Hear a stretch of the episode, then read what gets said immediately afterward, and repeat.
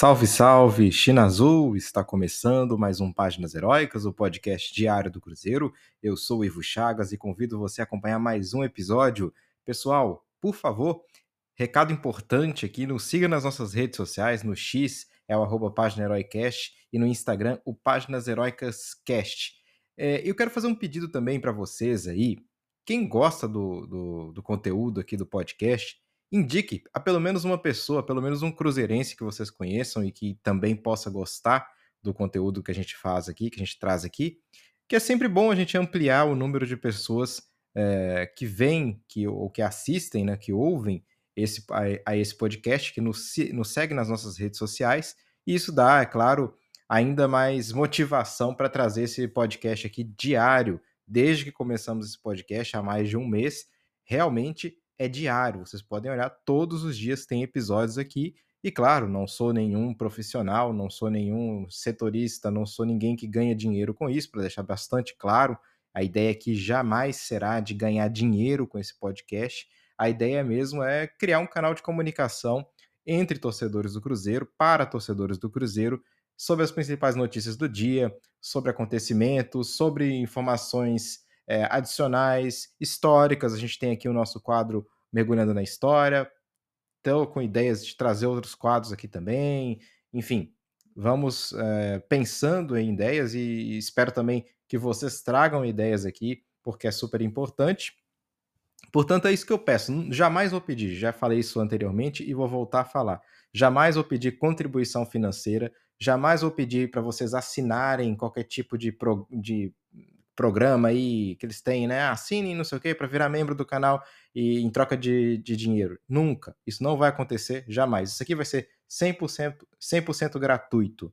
É claro que se um dia chegar aqui, isso crescer e chegar uma marca e falar, Ivo, anuncia não sei o que aí, pô, tudo bem. Agora, eu jamais vou pedir um centavo de, é, dos ouvintes. É, isso isso para mim é, é, é um fato e que eu acho respeito, respeito quem peça, respeito quem, quem, quem viva disso, e acho que é, que é importante, né? Não vou aqui dizer que não é, mas para mim não funciona, porque a ideia não é ganhar dinheiro com os ouvintes. E sim, sei lá, se um dia crescer bastante, uma empresa quiser patrocinar, é, tudo bem, aí já é uma outra coisa. Agora, dos ouvintes, eu só quero mesmo apoio. Então, eu peço a vocês aí esse apoio para que a gente é, consiga cada vez mais chegar a mais cruzeirenses para motivação, né? A ideia é ganhar é que eu tenha essa motivação é, vendo que, que as coisas estão crescendo, né? E, e tem crescido. Portanto, para continuar com essa motivação, esse pedido especial é para vocês. Indiquem a um amigo, indiquem a um cruzeirense que é, um cruzeirense ou uma cruzeirense, né? Óbvio, que é, queiram que se interessem por esse assunto aqui no Spotify, no Apple Podcasts, no Google também está lá nessas principais plataformas, tá bom, pessoal? Então, isso tendo, isso já sendo dito, eu vou fazer o seguinte hoje, vou falar dos temas e depois já vou direto, sem vinheta, sem nada, porque hoje o dia foi muito quente, tivemos aí a apresentação do nosso novo treinador, portanto, estamos falando de Paulo Autuori. Paulo Autuori, que é um velho conhecido do Cruzeiro, né, tendo sido campeão aqui conosco em 1997, na né, Copa Libertadores da América, todo mundo se lembra disso. Teve outras passagens pelo Cruzeiro também depois disso, é, mas veio agora, nos últimos tempos, né, como diretor técnico do Cruzeiro. E aí a gente vai falar um pouco sobre isso, sobre como foi essa mudança de é, na ideia do Paulo Autori, né, porque ele não queria assumir mais nenhum, ele deixou isso claro várias vezes, inclusive na coletiva, que ele não queria assumir nenhum compromisso com o clube brasileiro, é, ele alegou que o calendário brasileiro é complicado, é terrível, enfim, mais ou menos na ideia que o Abel também trouxe, né? O Abel desabafou esses dias, o treinador do Palmeiras, em relação a isso também. É, enfim, a gente, eu vou tentar explicar para vocês aqui o que eu entendi do que vai ser essa comissão técnica da qual fará parte o Paulo Autori, para que, que a gente tenha ali algum, alguma ideia do que vai acontecer mais ou menos nesse, nesse cenário, né? É assim, é, em teoria, o Paulo Autores chega para ser aquele cara que vai dar a imagem dele, né? Ou seja, vai ser de fato o técnico que vai dar o treino, inclusive deu o treino hoje é, já com a equipe principal do Cruzeiro, e a gente vai falar depois desse tema do técnico, das novidades que em Itu, dos jogadores que serão novidades em Itu. É, ele vai ser a cara, a cara desse, desse time, né? Desse comando técnico. Mas, pelo que foi explicado na coletiva e também pelas postagens oficiais do Cruzeiro, o autor teria ali uma, um, um tripé, né? Seriam três treinadores que participariam desse comando técnico. Além do Paulo Autor, que seria ali o comandante, digamos assim, o principal, haveria também a presença do Fernando Seabra e do Vinícius Rovares. Então, assim, pessoal, é, muita gente ficou se perguntando o que seria isso, se o Seabra que seria o treinador e o Paulo Torres seria assim só o nome que daria embasamento, que daria força ao Seabra.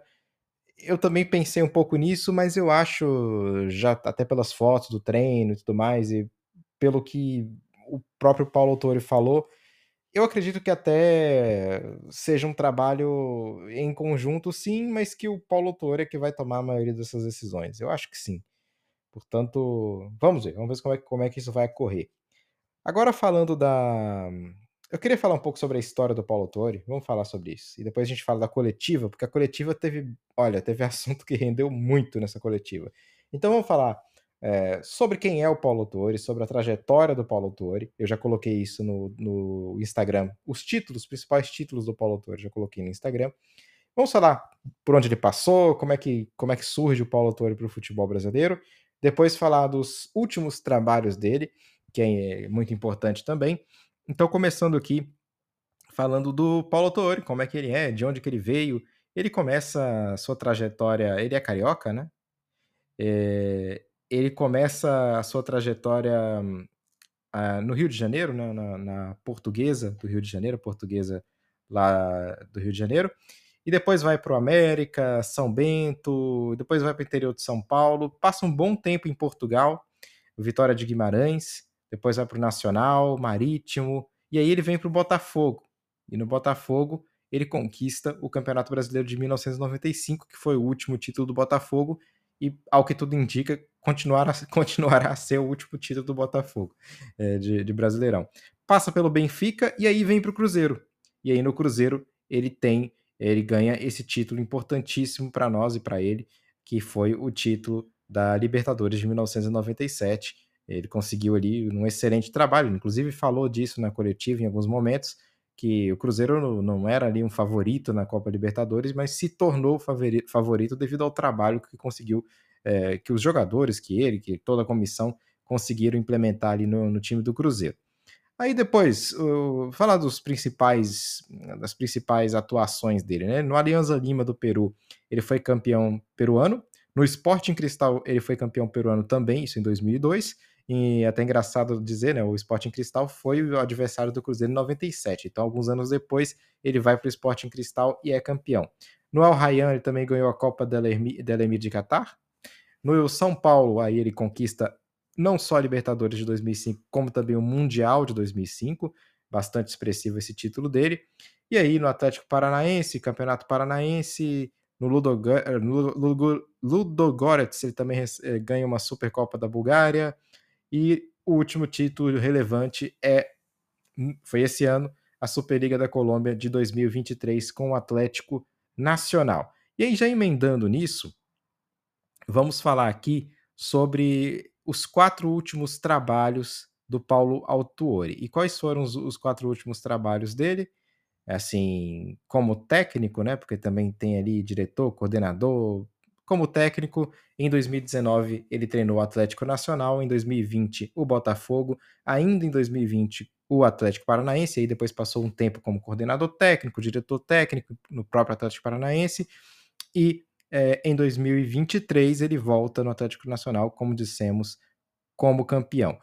E eu vou falar aqui de números e vou, vou dizer para vocês a fonte de onde eu estou tirando essa informação dos números, porque eu quero que vocês, caso possam, sigam essa pessoa, que é um cara espetacular, que é o Felipe Barros. O Felipe Barros no Twitter, no X, é o arroba Felipe B de bola M de maçã, S de sapato, A. Felipe BMS A. Portanto, arroba Felipe A lá no Twitter. E no Instagram é o arroba underline ali FB, FB Scout, FB Scout.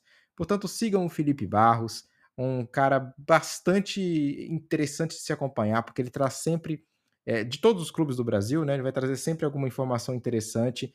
Quando tá, a gente começa no mercado, ele faz análises incríveis dos jogadores, acerta na maioria delas. Então, assim, já sigam o Felipe Barros, porque a gente vai tentar trazer conteúdos dele aqui. Eu vou até falar com ele é, em off para ver se eu consigo é, autorização dele para eu trazer alguns conteúdos que ele, que ele traz aqui.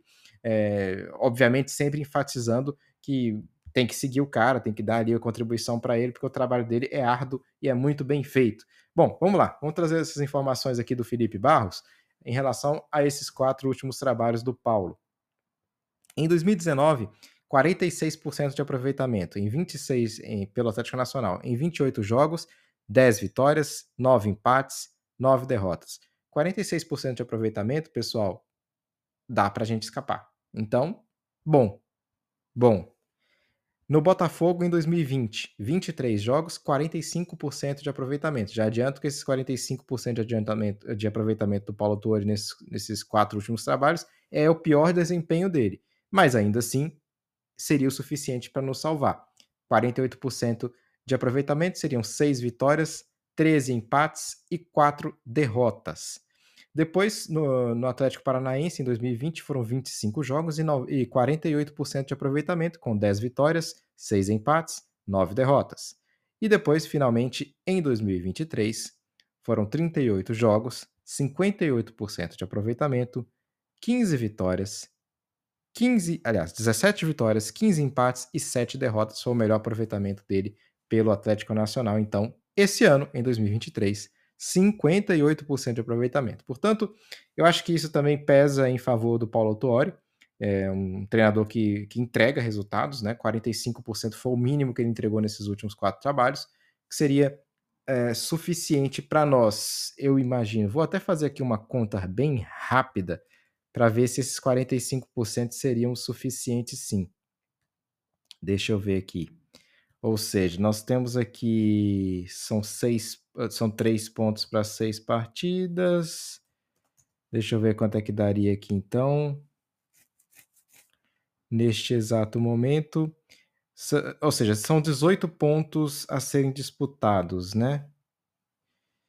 Uh, 45% aqui de 18 daria, portanto, 8, né? Arredondando seria 8 pontos. É, pessoal, 37 mais 8 acho que daria, né?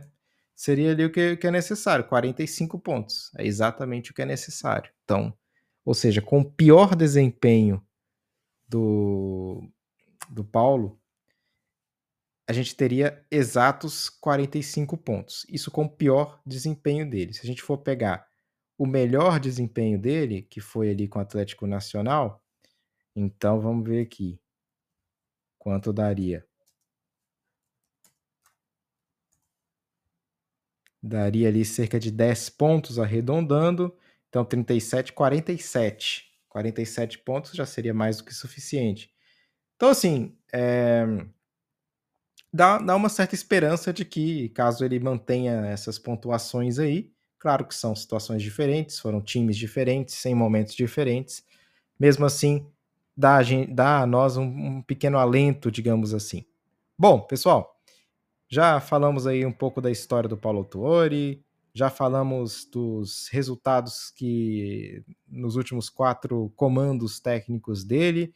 Mais uma vez agradecendo ao Felipe Barros, mais uma vez pedindo a vocês que sigam o Felipe Barros nas redes, nas redes sociais dele. O canal do YouTube dele é sensacional, pessoal. E eu já recomendo que vocês sigam, porque quando começar o mercado, ele vai começar a disparar vídeo o tempo todo de, de análise de jogadores. Ele sempre faz todas as análises dos jogadores do Cruzeiro. Ele faz de todos os times e do Cruzeiro está sempre lá. Portanto, um abração aí para o Felipe Barros. E pedir para vocês para que sigam ele, dêem uma moral para ele, porque é um rapaz muito bom, muito bom mesmo, tá? Bom, então agora vamos falar da coletiva em si do nosso Paulo Autori. Bom, pessoal, vou confessar uma coisa para vocês. Quando eu comecei a ouvir a, a coletiva, eu, eu levei um susto. Começa com o discurso do, do Pedro, né? Que é, que é sempre mais do mesmo, aquela coisa toda. Enfim, eu nem, nem, nem prestei atenção no que o Pedro falou, mas eu prestei atenção mais na. Ou seja, na, nos gestos que o Paulo tinha ao longo da entrevista, ao longo da, da fala, não foi uma entrevista, foi uma fala do Pedro. E ele tinha assim um semblante bastante apático, eu diria, um semblante ali de quem não estava satisfeito com aquela situação. Foi o que eu senti, e eu acho que as pessoas que viram também sentiram, uma expressão corporal ali bastante negativa, eu diria, como se tivesse ali obrigado, como se não quisesse estar ali onde estava. Então, isso me preocupou bastante.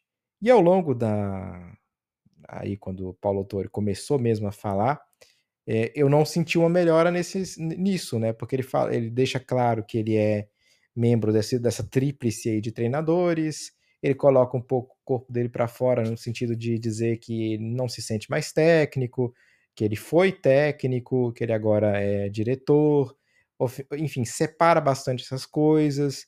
Isso foi me incomodando um pouco. Veio uma pergunta do, do Diogo Medeiros, e aí é, ele deu uma resposta bastante atravessada, mas eu também tenho algumas críticas a como o Diogo perguntou. Porque o Diogo foi um torcedor perguntando e não, não muito um, um jornalista. Eu acho que faltou um pouquinho ali da parte dele, talvez um pouco de cuidado. Por exemplo, quando ele vai falar da expressão corporal do, do Paulo Autori. Eu tô falando aqui para vocês da, do que eu achei da expressão corporal do Paulo Autori, mas se eu fosse fazer uma pergunta pro Paulo, é óbvio que eu não ia mencionar isso, né? Pô, às vezes você não sabe por que, que o cara tá, tá com aquela expressão corporal. Será que é porque ele tá num dia ruim, tá com dor de cabeça? Será que ele. Sabe? Não dá para saber. É o que eu sinto. Eu acho que o, o, Diogo poderia depois repercutir nas redes sociais dele e falar: olha, eu achei estranha a expressão corporal do Paulo Autori. Mas não fazer, falar isso na pergunta. Então, ao falar isso na pergunta, o, o Paulo Autori ficou totalmente na defensiva com ele. Porque o Diogo falou assim: ah, você estava olhando para baixo, não sei o quê.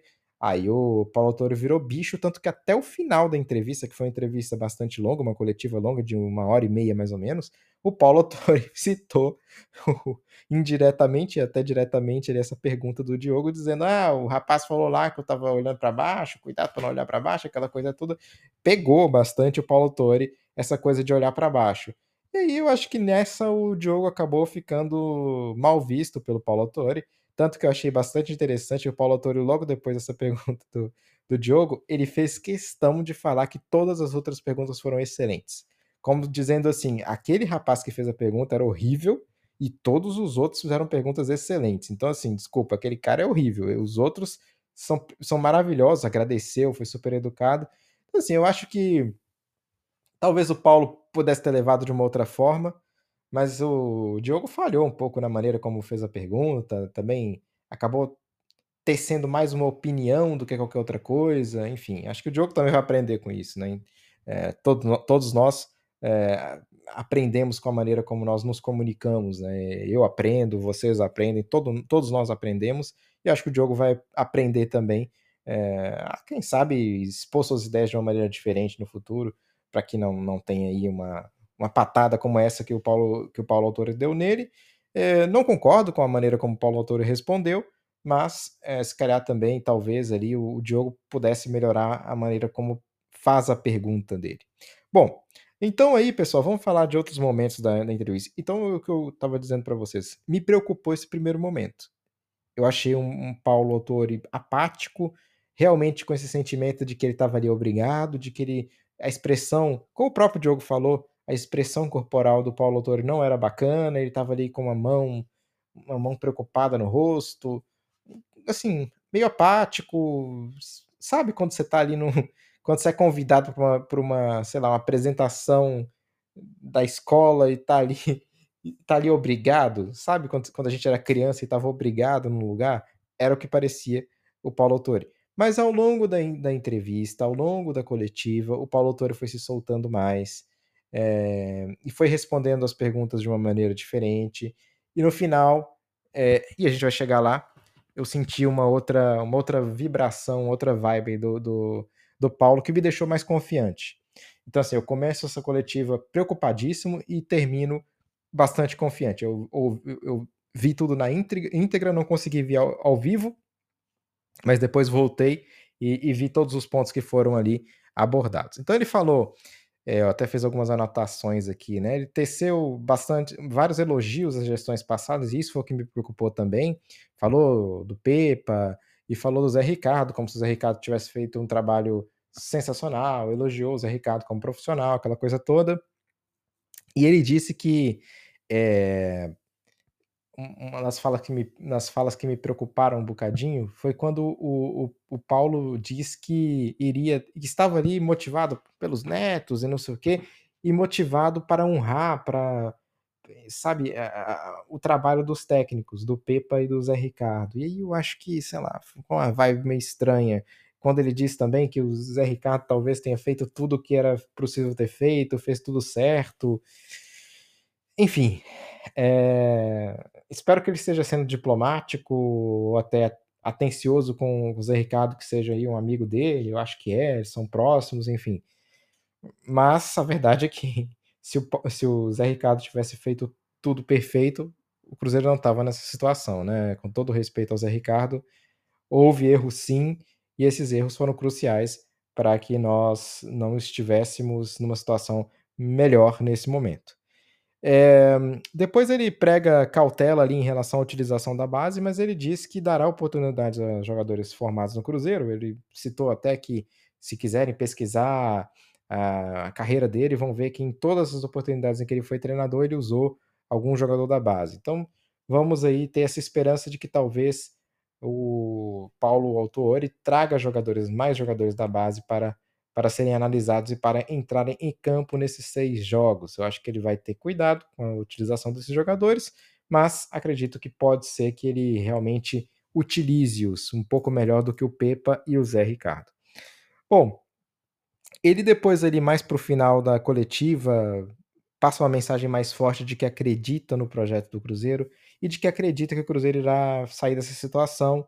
Ele diz que o Cruzeiro tem dois jogos a menos, e isso é algo que é, na concepção dele, é um, um divisor de águas, ou seja, é uma coisa que pode realmente impactar muito positivamente o Cruzeiro, porque se tem dois jogos a menos, caso vença um desses jogos ou ambos, a situação muda drasticamente.